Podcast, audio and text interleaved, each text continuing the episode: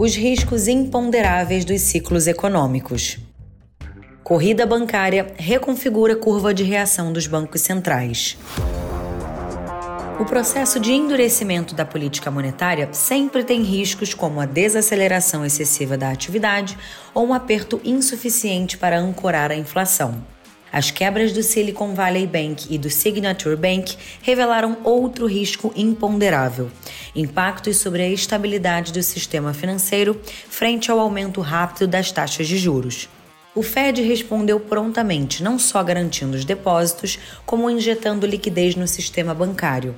Na reunião de março, a entidade reforçou a separação dos instrumentos de política monetária as linhas de crédito e o redesconto como ferramentas para lidar com a crise bancária, enquanto a taxa de juros é um instrumento para convergir a inflação.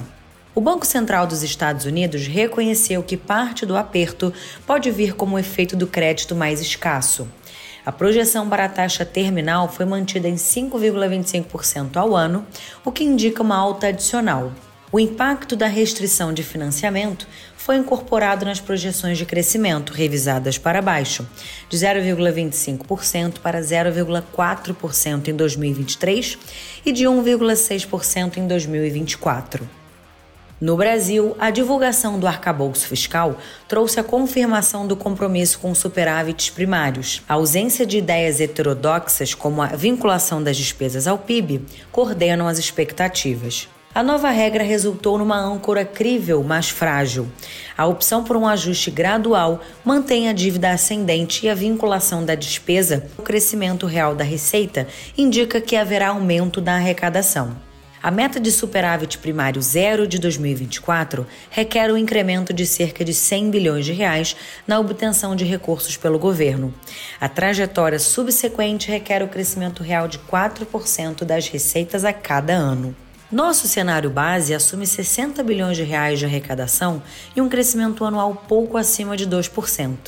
O arcabouço retira parte das incertezas do cenário, mas transfere o risco para a aprovação, pois grande parte da verba que será utilizada não teve a origem revelada.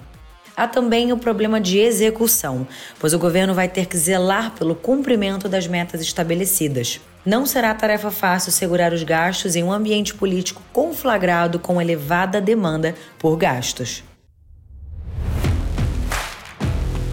No que Lima viu na renda fixa doméstica, o anúncio do arcabouço fiscal eleva a chance do Banco Central reduzir a Selic ao longo de 2024, justificando uma posição aplicada no contrato futuro de DI janeiro 2025. Entretanto, como a curva de juros curta embute mais cortes do que acreditamos no curto prazo, a compra no janeiro 2024 parece atraente. A proteção para surpresas inflacionárias, juntamente com os elevados cupons dos títulos, justificam a compra da NTNB 2025. Na renda fixa global, o mercado passou a esperar um afrouxamento na política monetária pelo Fed no segundo semestre de 2023. Avaliamos como pouco provável, então sugerimos a posição tomada nas Treasuries de dois anos como a mais adequada. Da mesma forma, a expectativa de juros elevados e parados por mais tempo justificam as Treasuries de 10 anos como parte da estratégia. A iminência do fim do aperto de juros pelo Fed e provável continuidade de aperto pelo Banco Central Europeu justificam a venda em dólar frente ao euro. No caso do real, a valorização observada recentemente e as incertezas sobre a aprovação do arcabouço fiscal justificam uma posição neutra. Já na renda variável, a forte realização do Ibovespa ocorrida nos últimos dois meses e o anúncio das novas regras fiscais criam um cenário mais favorável à frente. A continuidade da queda da parte longa da curva doméstica de juros justifica uma posição comprada nas empresas ligadas ao ciclo econômico global. Nos fundos imobiliários, as incertezas domésticas justificam postura neutra na classe de ativos, mas descontos elevados em fundos de recebíveis e de tijolo apresentam boas oportunidades de alocação. Com relação às bolsas globais, a expectativa de redução do crescimento da economia norte-americana implica a posição vendida no SP 500. Os sinais de retomada da atividade na China e do mercado imobiliário do país justificam a manutenção de compra no MSCI de emergentes. a Bolsa de Xangai deverá ser beneficiada, o que também reforça o otimismo em relação a ela. Nas commodities energéticas, a menor oferta e a demanda resiliente ainda sugerem uma visão otimista para o petróleo.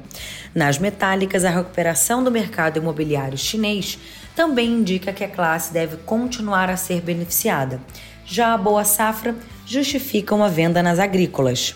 A carta do gestor completa do mês de março e os relatórios dos fundos já estão disponíveis em quilima.com.br. Bons negócios e até a próxima!